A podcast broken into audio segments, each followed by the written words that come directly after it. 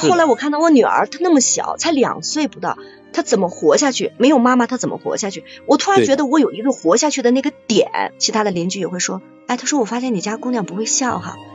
那一刻，你知道这种话对我来讲像刺痛，就像用一个把嗯刀子刺在我心里的感受，特别的痛苦。抑郁症的人，他不是想去自杀，他其实自杀的时候他已经痛苦到极致了，不是说我们情感上的啊，通过简单的一些疗愈，那 OK 没有问题，很快就好了。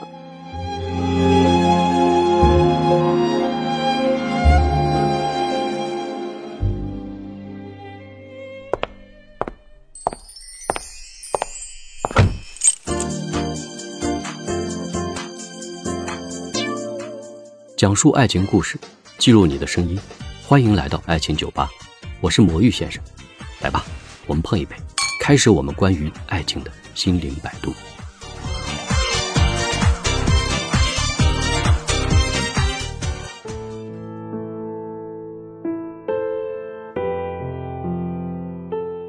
抑郁症是现在不可回避的一个常见病症，而且随着社会环境和生活压力越来越大，抑郁的人群呢也在不断的增多。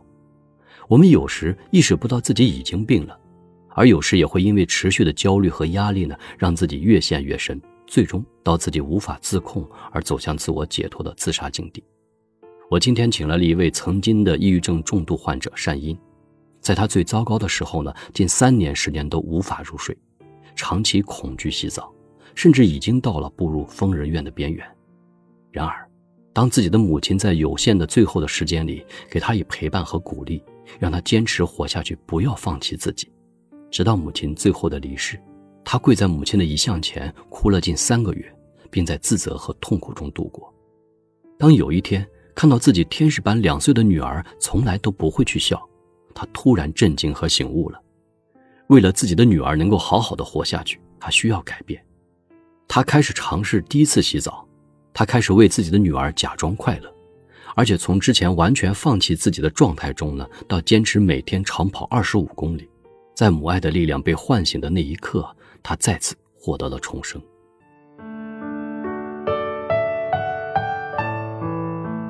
善意，你说在当初的时候呢，你自己没有意识到这个自己有这个抑郁这一块的这个问题吧？呃，其实在，我想应该不只是我吧，应该很多人得抑郁症的时候，他一开始都是没有这个意识的，因为嗯你说，好像我并不知道我得了抑郁症，我只是觉得不舒服或者情绪上我控制不了，哎，对，就这样。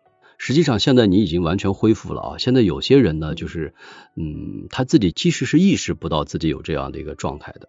然后，当别人说到这个事情的时候，可能他才会发现，嗯，我们而且有些人其实也不愿意谈到自己有这样的一个话题。我不知道你介不介意？呃，我不介意，因为说句实话，现在对现在很多身边的朋友一说抑郁症，大家都很恐惧哈，就觉得抑郁症的病人简直是就像就很恐惧。但是我觉得，我希望大家能够真的正确的理解或者看待抑郁症的这个患者，因为我本身就是抑郁症的患者，我身边有很多得抑郁症的这个朋友。大家不要恐惧，他们只是心理上或者情绪上的一时出现了问题。啊，然后呢，大家会觉得，就一说到这个病症，很多人就好像很想远离这个人，甚至说这些人充满了负能量。其实不是的。那我希望大家能够正确的理解啊，我自己不介意，因为我已经康复了，也可以说现在已经完全换了一个人啊。然后呢，嗯我也希望能够通过我的这个谈话分享，帮助到更多的朋友。嗯。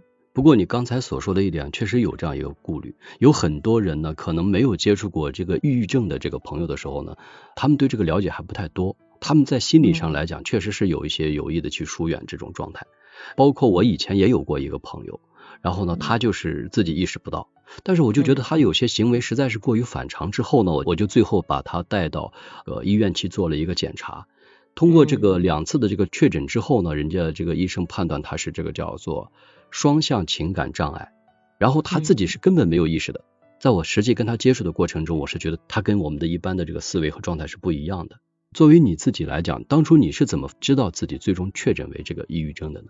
嗯，其实一开始我也不知道，就像你说的，就是在你看来，可能我们的情绪跟一般人不一样哈，但是对我们来讲，其实是挺痛苦的。那我当时的表现呢，其实就是失眠，这是一个最大的表现。我想很多抑郁症的朋友也都有这个表现。然后呢，还有这个恐惧、焦虑、不安，还有情绪的失控，其实这些我都有。嗯，后来之所以说确定说是抑郁症呢，实际上是一个呃，其实我没有到过医院去确诊啊，因为那时候刚生完孩子，嗯，然后呢，主要是一个女性朋友到我家来，然后她感觉我的行为有点不太对，她觉得行为有点很像她以前的样子，然后呢，她就跟啊我家里人就说，呃，就说我可能患上了抑郁症啊。另另外一次呢，是因我去开中药去想睡觉。然后呢，那医生说，呃，讲的症状，他说，哎，你这个是产后抑郁症啊，其实是这样评定的。当初如果是你自己的话，你觉得有了这样的一种病状的情况下，你自己有没有觉得用一个什么样的好的方法来改变自己？对我当时肯定想改变了。你想想，抑郁症的人没有你们想象，很多人对抑郁症的理解就是，哎，你就是无理取闹啊，或者你怎么会这么反常，或者你这跟正常人不一样。对吧？但是抑郁症的人，他其实不是简单上的那种调整一下情绪就可以的。很多人对抑郁症的人病人他并不了解，抑郁症其实挺痛苦的。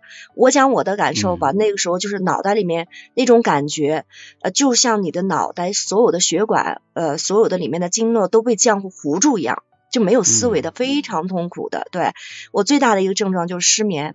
呃，你刚才讲到的就是我想怎么样赶快把自己解脱出来，那第一我就想睡觉。嗯嗯，我就想睡觉，因为你知道我三年没有睡过觉吗？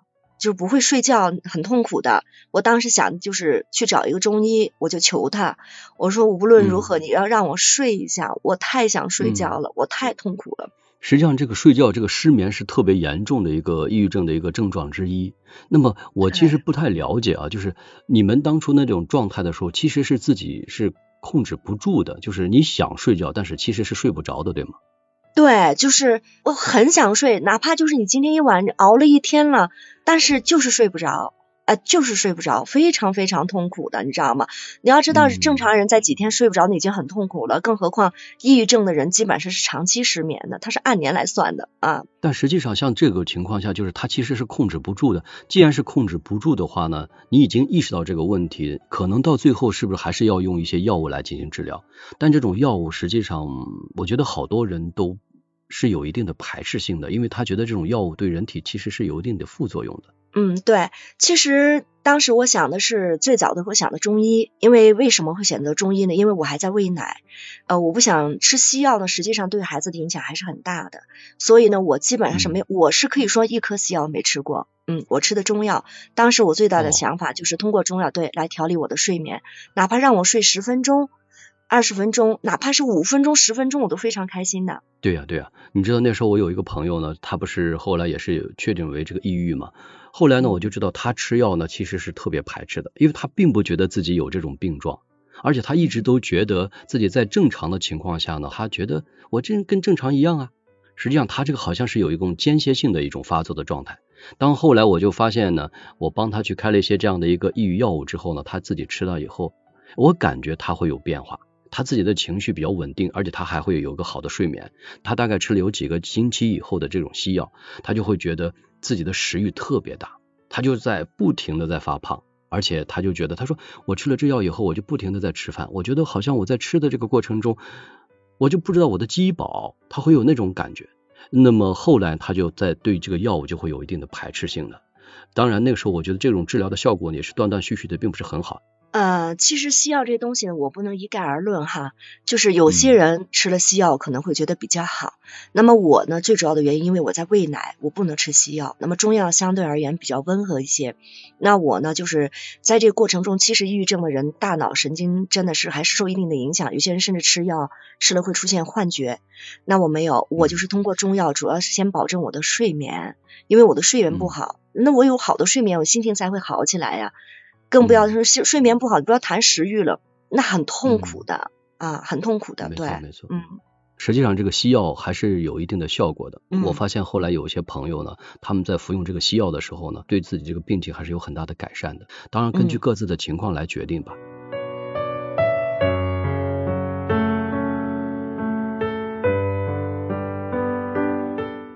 其实我我对山姨你这边的一个特别想了解的一个原因，就是每个人在这个得抑郁症之前呢，他都可能有很多事情的一些引发和触发。作为你来讲，这个抑郁症当初得的这个原因和触发的因素是哪些呢？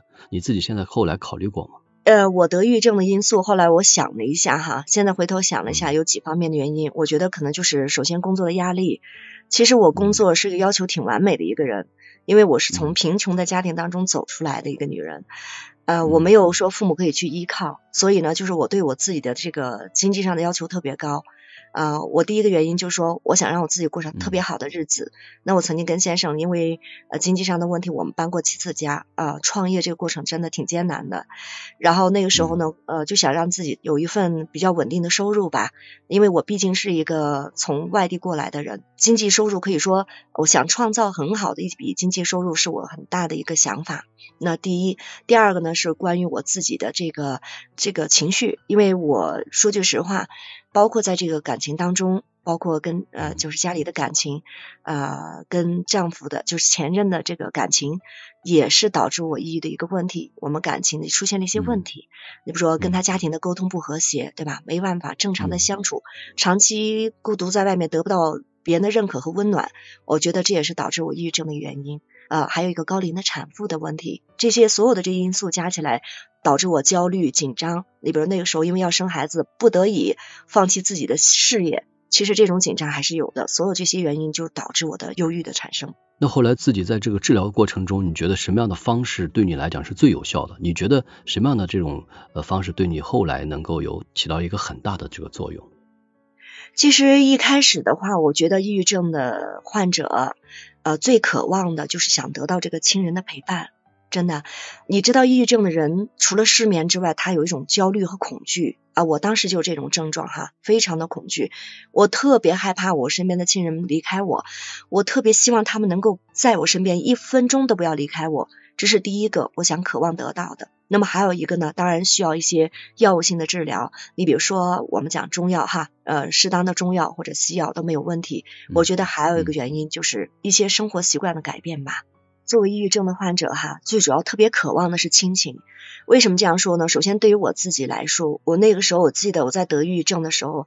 我特别害怕我身边的亲人离开我，我甚至不愿意让他们离开我一步，甚至包括我的母亲哈，我的姐姐，我不愿意让他们离开，我害怕他们离开我，因为他们一旦离开我，我不知道自己该怎么办了。对我特别的恐惧，包括我身边的朋友也发生过这样的事情，她的丈夫呢也是得了抑郁症，很优秀的一个一个男士，然后结果呢也是得了抑郁症，然后他的妻子呢就说没办法把他放回到这个父母的他的父母家中，我就跟他讲了一句话，我说如果你还渴望这段婚姻继续下。下去的话，你不能离开他，因为他太需要最亲的那个人陪伴。其实相反呢，我们不愿让父母看到我们这一面，反而作为妻子也好，作为呃兄弟姐妹也好，千万不要放弃对他的陪伴、关怀和爱的鼓励。真的，这个非常非常重要的，对我来讲是非常重要的。那之前你还谈到一个就是锻炼身体这一块问题，我觉得锻炼这一块是不对于抑郁本身的这个帮助会非常大。对这个运动，可以说我曾经跟大家聊过一个话题，就是它运动改变了我的一生。呃，为什么这样说？我以前呢，其实不是特别爱运动，就说也是因为工作压力吧。你看每天就是工作，工作完了以后呢，就是出去应酬，对吧？晚上 KTV、卡拉 OK，对吧？吃一顿啊，然后剩下的时间都是在工作。可以说拿运动根本就不当回事儿，还觉得运动干什么运动啊，怪累的，对吧？但是我得了抑郁症以后，在患病期间，我真的我爱上了运动。那个时候一开始是强迫的哈，因为睡不着觉，你知道吗？不会睡觉的感觉很痛苦。我那时候就想着我怎么运动让自己很累，然后我想让自己哪怕睡上五分钟都可以的。一开始我是坚持中药，当时医生给我开点中药，但是我喝段时间好像是心理作用，只睡了几分钟，并不太管用。后来呢，我就慢慢的我说不行，我说这个好像不喝中药，你知道就会产生恐惧。就像现在很多人就不吃失眠了，他不吃失眠药啊，治治疗失眠的药。他是睡不着觉的，他会很恐惧的。我那时候就这种感觉，然后呢，我就说不行，我得换一种方式。我后来我就让自己，我说我得去参加运动去，我得让自己很累很累。我记得我最夸张的时候就是一天慢跑十公里，慢跑十公里，十公里，对对，从十公里开始，我最长的时候跑过二十五公里。这个运动有点超负荷，但是为什么我会从这个当中，就是如果你没有这种运动的话，你是很难去入睡的。就是你很想让运动带给你极度的疲惫，才能够让你去入睡。对，你要知道失眠这个是抑郁，这个是最严重的一关。如果他不能很好的睡眠的话，他你再给他吃药物，他只是暂时的。甚至很多得了抑郁症的人是晚上很清醒，白天就在睡觉，这个很麻烦的，你知道吗？这个您可能经常遇到哈，你知道的。嗯嗯。但是我那时候白天的时候稍微有点困意的时候，我就不能睡，我就咬着牙运动。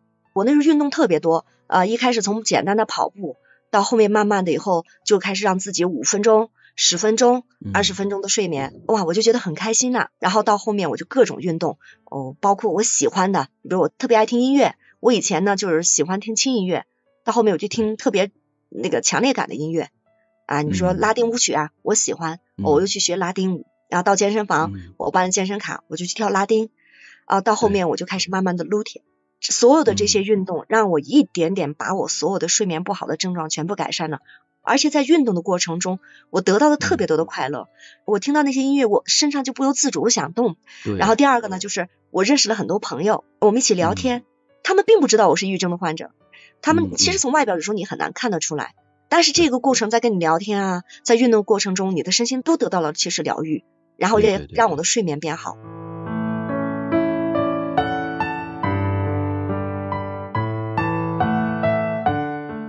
但是我在想啊，有个问题就是，等你这么多年已经正式的这种恢复自己这种健康状态之后呢，如果让你再回顾曾经的那段经历的时候，你觉得应该对这个抑郁的根源有哪些方面是需要自己改善和提升的？你觉得可以避免和杜绝的，以免走过一个这样的一个误区？我回头现在回头看一看我得抑郁症的这个原因哈，我觉得首先第一点就是我承担了超过我能力范围之内的事情。你比如说，我首先讲生意吧。以前我的欲望特别强，对我就是想，就像我们现在举个随便例子啊，我可能今天收入啊，这个月我收入可能十万或者二十万，我下个月我想创造出五十万、六十万的业绩，再下个月我就想创造，哇，我竟然能创造五六十万，我可以创造上百万的业绩，我用这种东西拼命的来压我自己，给我造成了很大的压力。其实它已有的时候可能已经超出了我的这个承担的所能承受的范围之内了，或者我的能力范围之内。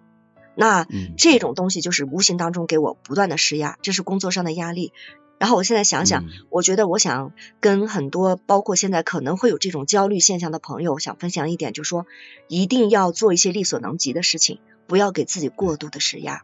嗯，你比如说，我可能也想像渴望向别人挣很多的钱，我想过上别人那种我所羡慕那种生活。但是我觉得，我们如果达不到那个能力的范围之内，那我们哪怕就说我少挣一点，对吧？那不要去过度的压迫自己，不要过度的逼自己，然后呢，做一些自己范围之内的事情，我觉得呃挺好的。第二个呢，我觉得就是呃情感上的一些东西。其实我得抑郁症的原因还有一部分呢，就是跟我的母亲有关系。因为我记得在我那时候在生孩子的时候，其实我母亲对我的陪伴非常重要。我也想说，这个世界上真的，这也是为什么我一再强调，就是当我们身心上有了问题的时候，家人一定要很好的陪伴和关注到。我记得我那时候得抑郁症的时候，我母亲一直在照顾我。我那时候情况挺糟糕的，我那时候母亲已经七十岁了，然后呢，她照顾我的孩子还得照顾我。那个时候，我记得我对我母亲有种怨言，就是我特别不理解，因为我总觉得我母亲不是特别爱我，因为不管我遇到什么问题，好像我母亲总是会在批评我，包括我跟我前任的这个先生之间，我们之间有了争执的时候呢，我母亲总是在说我，他不会说我的先生。哎呀，我就觉得我母亲是不是不爱我？人家的孩子对吧？这母亲都是护自己的犊子，对不对？护自己的孩子，哪有偏袒另外一方的？对，那段时间我特别难过，而且得抑郁症的时候，我就特别生气，我就把所有的这个情绪好像控制不了嘛，控制不了这种所有压抑的情绪，我就全部发泄出来，我就指着他，我说你就不是我妈，人家的妈都是护自己的孩子，你为什么要这样对我？你看我都这么难受，他做的又不对，你为什么要每次都是来骂我？结果呢？后来就是在我母亲临去世的前两天吧，我问过她。其实我也知道我们交流的时间也不长了，也没有太多的机会去交流了。我曾经问过她，我说：“我说妈，我想问你个问题，为什么我跟孩子爸爸每次在争执的时候，为什么你总指责我？”后来我我母亲跟我说句话，我这辈子都记得，我特别感动。她说：“你知道吗？如果你们两个出了问题，如果我老是护着你。”他只会心里越来越不开心，越来越生气。但是如果我护着他，尽管他不对，但他心里知道啊，他会越来越爱你，对吧？他知道有人更爱他，啊，他可以知道作为这个媳妇的母亲是非常爱他的，他会把这份爱传递给你。听完他说我是为你好，其实那一刻我听完了心里特别难受，我真的这个这种亲情的陪伴，这种亲情的鼓励太重要了。而且每次我记得那个时候我想自杀的时候，我妈妈总是跟我说，她说孩子你你得好好活着。你不能不能乱想，你看你孩子多可爱呀，就是每一天不厌其烦的跟我说这些话，不管我怎么样跟他发脾气，怎么样跟他吵完，我让哭完了，然后他总是耐下心来来劝我，这一路的陪伴对我太重要了。可以想象，因为我知道，真的，因为以前也接触过一个抑郁症的一个朋友，然后他其实，在自己曾经想去自杀的那种状态中，其实是不由自主的。我们看到以后都是非常的难过的，真的。嗯。因为什么呢？就说作为抑郁症的人来讲，他并不是说想去说呃刻意的想去自杀，而是那种痛苦你们没有办法去理解的。抑郁症的人，我曾经最早的时候呢，很多朋友就跟我说，哎呀，他说不就抑郁症嘛，就是心情不舒畅嘛，你去做点开心的事情，去逛逛街呀，去听听歌啊。呃，对吧？做点什么不好？干嘛自己在这无缘无故的去抑郁呀？这心情不好啊。其实大家真的看错抑郁症了。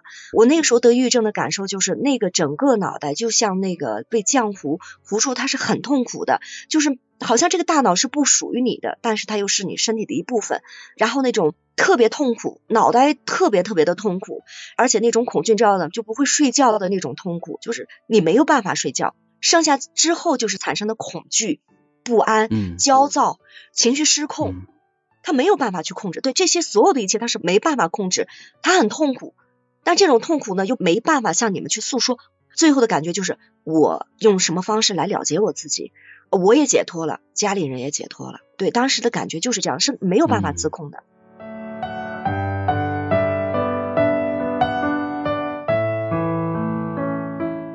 了解了解，这个我理解，这个我完全理解。那那时候在深圳的时候呢，我还曾经在这个医院里面特别去做了一些呃义务的这个心理疏导的过程。我在跟一些这个得抑郁症的一些人呢来进行一些一些问卷的测试，以及一些交流和心理疏导的时候，我确实能够感受到他们内心的一种状态。他们有些状态其实是不由自主的，他们也会对他们这种状态会感觉到一种遗憾和不满，但是他们自己有时候改变不了。医生建议就会用药物来治疗。呃，我觉得作为你来讲啊，因为重新面对一个新的这个状态，那么你自己觉得在这里面最重要的，除了这个亲人的陪伴之后，还有哪方面对你认为是最重要的，让你能够从曾经这个经历中走出来？其实我觉得有有几点吧。第一是母亲的过世。其实我现在经常跟朋友说的一句话就是，如果你的父母还健在，真的好好去爱他们吧。我觉得父母真的就是能有父母在，就是最快乐的事情。呃，我那个时候是因为我母亲的去世，我母亲呢是在我女儿两岁多的时候去世的。那个时候我抑郁症刚刚就是基本上刚刚好转一点点哈，就睡眠有一定的睡眠了，但情绪上还是没有办法，还是很低落的。那个时候正好在我女儿两岁的时候，我母亲就突然被查出胆囊癌晚期，她就离开我们了。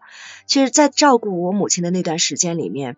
我记得有一件事情让我很感动。我记得有一天晚上，我妈妈呢，就是因为她是胆囊癌晚期，她是不能躺着睡觉的。后来呢，我她只能坐着。突然有一天晚上，她就起来上厕所，然后我就问她，我说妈，你怎么不叫我呀？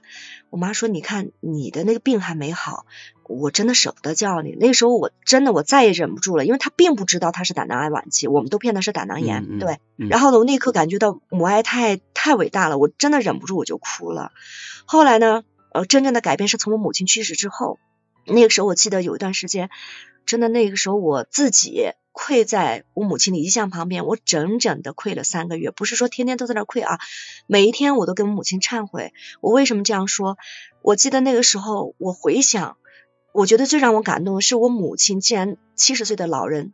又是胆囊癌晚期的老人，无论我怎么骂他，怎么折磨他，他没有放弃我一天，他没有一刻的放弃我，他每刻都说：“孩子，你会好的，你好好活着，你看你姑娘多可爱。”我就是这种这种每一天就这一点点的话，重复的话，让我一天天的能够活下来。后来我母亲去世的时候，我一直在回想我给母亲了什么。我觉得所有的一切都是我的原因造成的，你明白吗？魔月，就是我觉得我母亲的去世。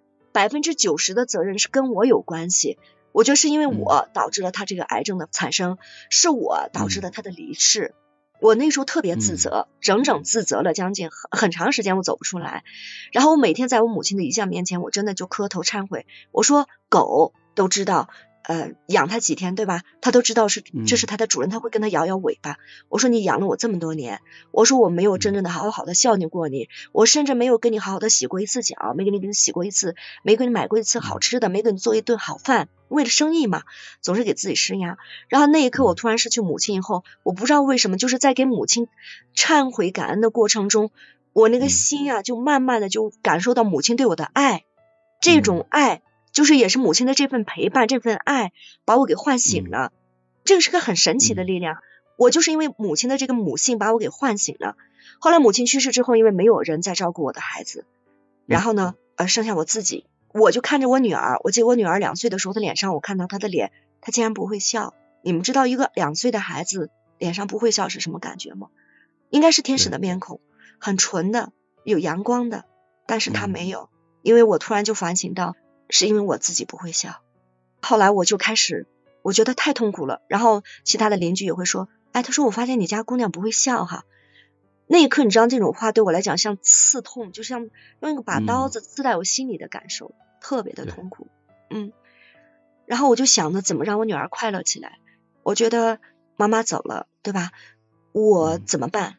然后呢，我得让我女儿活下来呀，我得让她快乐呀。我就开始装。哦，我就开始装的白天开始笑，但是晚上呢，还是一个人躲在沙发上哭。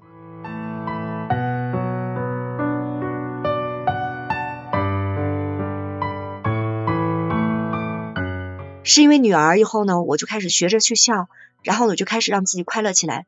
你知道得抑郁症的人最大的缺点还有一个问题就是，他会对任何东西失去兴趣，嗯，就是什么东西都提不起他的兴趣来，嗯，没错没错。然后呢，我就。我就陪着女儿，没办法逼着自己陪着女儿，每天就带她去玩，逗她乐，逗她开心。其实，在这个过程中，在其实，在帮助我女儿的过程中，实际上是疗愈了我，就是这种母爱吧。我那时候一门心思就想着怎么让我的女儿快乐，怎么让她开心，然后我就把我自己的东西放下来，我不再想我明天会不会死。我说我不能死，因为我已经没有妈妈了，我死了我女儿怎么办？然后我就开始慢慢的尝试的跟我女儿去做一些我不太感兴趣的东西，但是还得逼着自己去做。慢慢慢慢的，孩子也快乐，我也开始快乐起来。这也是一个疗愈自己的一个过程。不管大家有没有这个焦虑哈，有没有这个症状产生，或者你身边有这样的朋友，我觉得一定要让他做一些自己有兴趣的东西。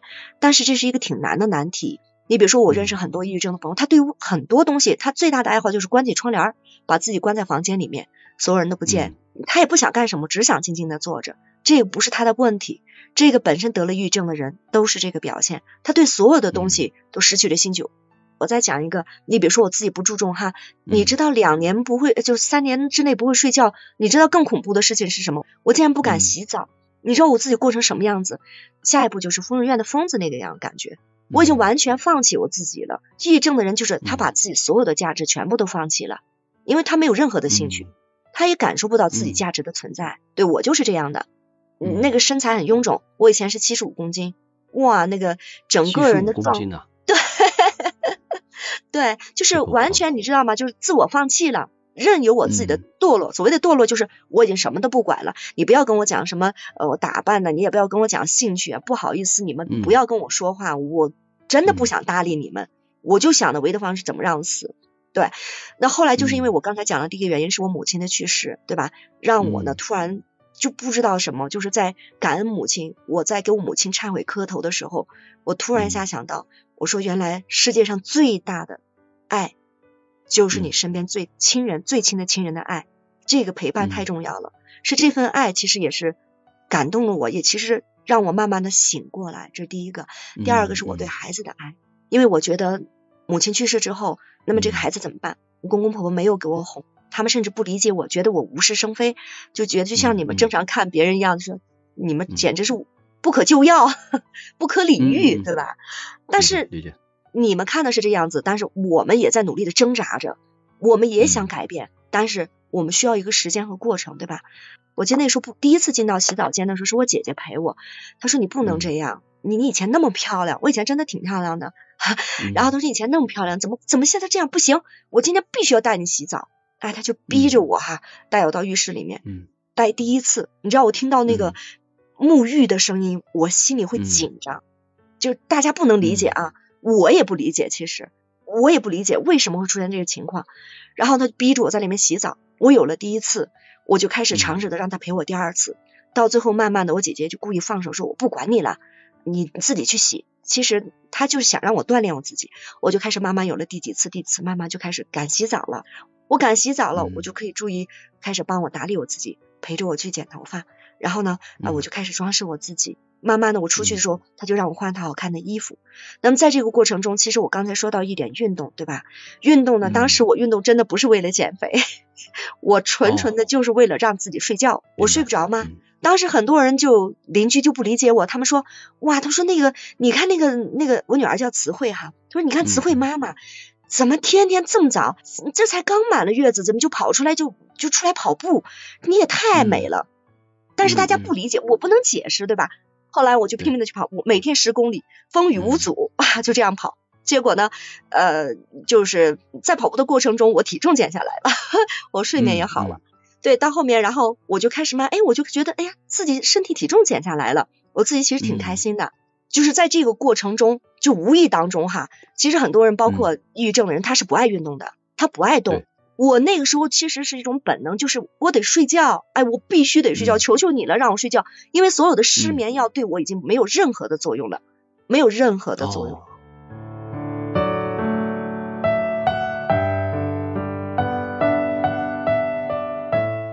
我当时的想法，后面生完孩子一个月之后，我就开始跑步，我逼着自己啊，逼着自己，我必须得跑，嗯我必须得跑步，我得睡觉，我必须得睡觉。你知道那时候的感觉？我跟你讲，魔芋，我那时候感觉我比正常的抑郁症要严重的厉害到什么程度？就是说我没有知觉，就说，嗯，你说我今天吃饱了吗？我自己是没有感觉的，我不知道我吃饱了没有，对我脑子是没有知觉的，我得问我妈妈。她说，那算啊，你今天吃了一个鸡腿啊，或者喝了碗鸡汤啊，吃了几颗鸡蛋呐、啊，吃了什么啊？你今天可以了，你不能再吃了，嗯，那我就不吃了。然后呢，说今天天气冷不冷啊？我没有知觉。然后我妈妈就说啊，今天天气啊不行，你得穿羽绒服，你刚生完孩子啊，我才开始可以穿羽绒服。嗯，我自己是没有任何感觉的，所以我当时的运动量是非常大的，我就拼命的让自己跑，我跑的是没有没有累的感觉，你知道吗？就恐怖到这种程度。但那个锻炼对你来讲还是真的是很有效果，是吗？对，所以我那个时候我希望呢，就是包括我们身边有这样的朋友，就是家人给前面一段时间一定要给一个陪伴。你比如说他不愿出去运动，我们可以尝试着带他出去走一走，动一动，对吧？哎，就对，一开始一定要这个陪伴，去陪着他去做这个运动。因为我当时睡不着觉啊，我就一到晚上，你想想睁着俩眼睛看着我妈妈和女儿在那睡觉，我我嗯，窜完了东屋窜西屋，很恐惧的，你知道吗？那就不是一个正常人的。那满屋窜，睡不着，你知道那种感觉太痛苦了。然后我就想，我运动嘛，我就逼着自己，哇！我那时候我简直真的做的太疯狂了，从十公里到二十五公里，然后到呃，就是各种疯狂的运动，反正不管怎么，只要能让我睡觉，哪怕睡五分钟都可以啊，就这样的一一点点一点点的逼自己。其实我也不愿意出门运动，你想想那样子很邋遢，但是嗯，我得逼。那么就说这个时候，我我觉得就是包括其他的家人，你们要理解他，要给他一个时间陪伴他，要让他培养一个兴趣爱好。你比如说我刚才跟你讲了，我的那那个男性朋友啊，他事业非常成功，人也很帅的，真的，呃，各个方面都非常好的。他得了抑郁症，他也不爱运动的。那除了应酬就是应酬，除了应酬就是挣钱。那后来呢，他就自己就打高尔夫球。对我现在听说他也在运动了。啊，我觉得挺开心的。这个运动绝对是抑郁症走出呃走出抑郁的挺好的一种方式，我可以这样说。那对于你来讲，你已经从曾经的这个过程已经走出来了，而且现在生活的还是蛮好的。能不能跟我谈谈你现在的这种生活状态，每天的一些呃一般时间的安排，以及你目前的这种生活的节奏？我想了解了解。你看，我现在是其实从跟先生离分开之后呢，我自己是。白手起家创业，其实前面挺艰难的，嗯、就是呃，我记得身上当时仅有的就是有一万多块钱，一两万块钱吧。然后我就自己出来，嗯、出来以后呢，其实我也曾经迷茫过，我自己坐在这个走廊的时候，嗯、我哭过，我无助过，嗯，呃，然后我不知道自己怎么去弄，然后我也想过那时候，哎呀，要不算了吧，自己要不流浪到其他的城市，或者是怎么样哈。但是后来我觉得我从哪儿跌倒，我不知道为什么，我就突然觉得我说不行，也无数次想放弃，但是无数次又想让自己起来，这也是一个挣扎的过程。对，然后呢，我就说，我说我我特别喜欢美业，对，因为我以前也是从事美业的。然后呢，我就说我既然从哪儿跌倒，我那么爱它，我生命中最爱的就是这个东西。对，然后我就说我那么喜欢它，我为什么不可以把它拿起来？我不是为了说去去赚多少钱，而是我真的很喜欢它。后来呢，我就开始慢慢的自己创业，这个过程挺艰难的。我记得当时我没有一个客户，因为十年的山上生活让我基本上没有了朋友，也没有了什么客户，基本上都是都转给先生了，就说都是都是他的客户吧。然后那个时候我挺茫然的，我记得我第一个客户是我的姐姐，嗯，我就跟她说，我说我现在朋友跟朋友合作，我们搞了个品牌，然后呢，我说我需要你帮我开一个章，我说呢，不管你给我多少钱，你让我开一个张。我记得当时我姐姐给我打了三百块钱。给我开了第一个章，后来慢慢的呢，我就跟着我姐姐，我就把她当成我的客户，我就教她护肤，啊，她皮肤也产生了很大的变化，然后她就慢慢的帮我介绍她身边的这个朋友，啊，我就这样的慢慢慢慢的做起来。那我现在呢，基本上就是每天啊上午，我原来基本上就是五点半到六点钟起来，然后呢我去读一些书，然后呢第二个呢就是差不多呃上午呢我就安排自己的正常工作，中午呢正常的休息一下。啊，必须要保证自己的睡眠，除非特别的事情哈。其次呢，到了下午，我就安排自己健身，雷打不动。我不管别人怎么看我，其实，在健身房里面运动的女性挺少的，很多见的都是跑步的。像我们是属于撸铁的，基本上没人喜欢的。嗯嗯嗯。哎，那你是每天都要下午去锻炼吗？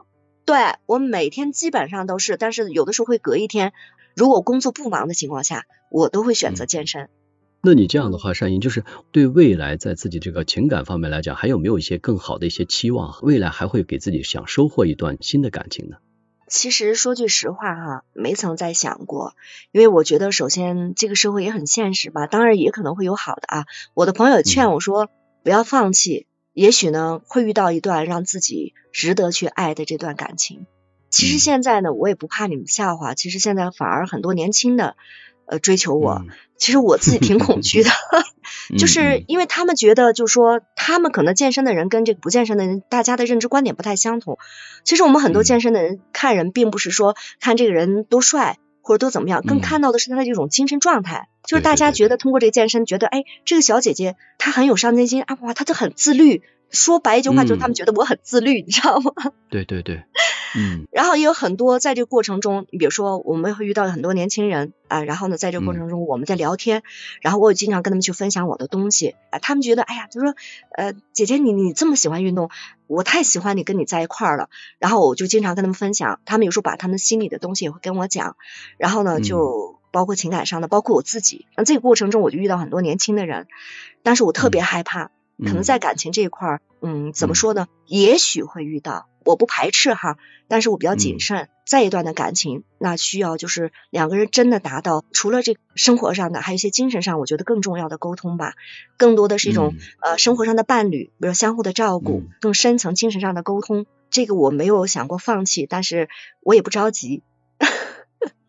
好的，好的，OK。今天我觉得善英谈的特别好，因为今天这个分享对于大家可能都是特别有收获的，尤其是对于一些曾经有过抑郁症的一些朋友呢，通过善英今天的这个分享和自身的故事呢，我相信会给你带来更多的一些启发。再次感谢善英来到我们的爱情酒吧，跟大家分享这么多宝贵的经验。我们下期见，拜拜。谢谢魔芋，拜拜。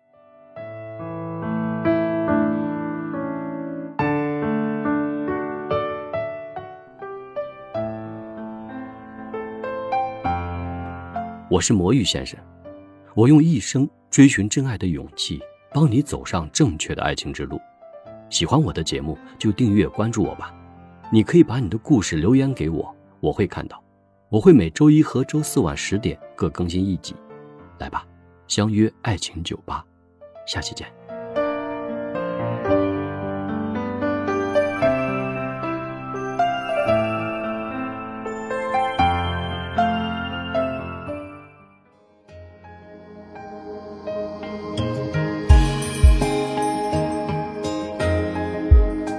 我曾经接触一个十九岁的一个小姑娘，她是在国外读书的，当时我们在健身房的时候，我在健身房，我下来吃东西，这遇到一个就是吃饭就遇到个小姑娘，我俩正好就拼桌，没有座位了就拼桌。吃饭的时候，她就问我，她说：“姐姐你是在健身？”我说：“对。”我说：“我们俩可以拼桌，你喜欢吃我的你就吃我的，就是我跟人和人相处就很自然。”后来呢，她就跟我就聊起来，就不怎么一下子就我俩就聊起这话题。她说：“姐姐你知道吗？呃，我也很想运动，但是我就坚持不下来。”我说：“那你没事啊，你去玩玩，去听听音乐。”我说：“里面我也跟她开玩笑，我我说你们年轻人里面很多帅哥。”你们就可以说不定还能找到一段爱情什么的。